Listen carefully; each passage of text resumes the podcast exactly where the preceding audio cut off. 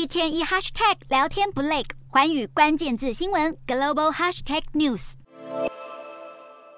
美国总统拜登在二零二零大选当中，成为七十多年来第二个夺下亚利桑那州的民主党人，这让一向被视为共和党铁票州的亚利桑那成了摇摆州。所以，赢回亚利桑那州的支持对共和党来说格外重要。共和党本次派出前新闻主播莱克和民主党州务卿霍布斯竞争州长大卫，获得前美国总统川普背书的莱克质疑2020大选结果，甚至誓言一旦获胜，将在州内禁止邮寄投票，很可能间接影响2024总统大选。拜登在二零二零年大选中成为继一九九二年克林顿之后第一个拿下乔治亚州的民主党人，这显示两党在当地越来越势均力敌。而现任乔治亚共和党籍州长坎普四年前以五点五万票的优势击败民主党候选人艾布拉姆斯。这回两人再度对决，如果艾布拉姆斯胜出，将成为美国史上首位黑人女州长。在看到竞争激烈的摇摆州密西根州长选举进行的同时，民众将会针对州内的堕胎权进行投票，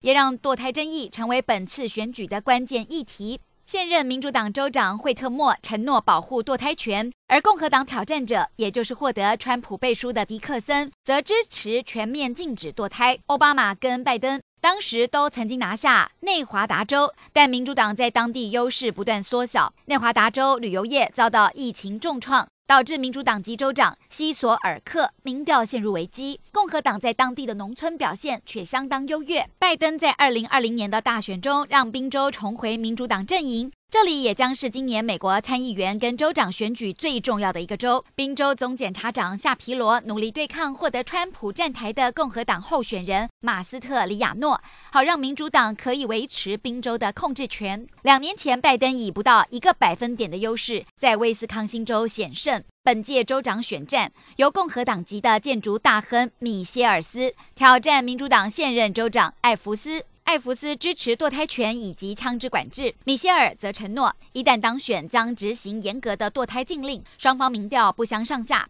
凸显出当地严重的政治分歧。而随着枪支管制、堕胎权等议题的决定权落到各州手上，州长竞选结果备受关注，也可能成为二零二四年总统大选的风向球。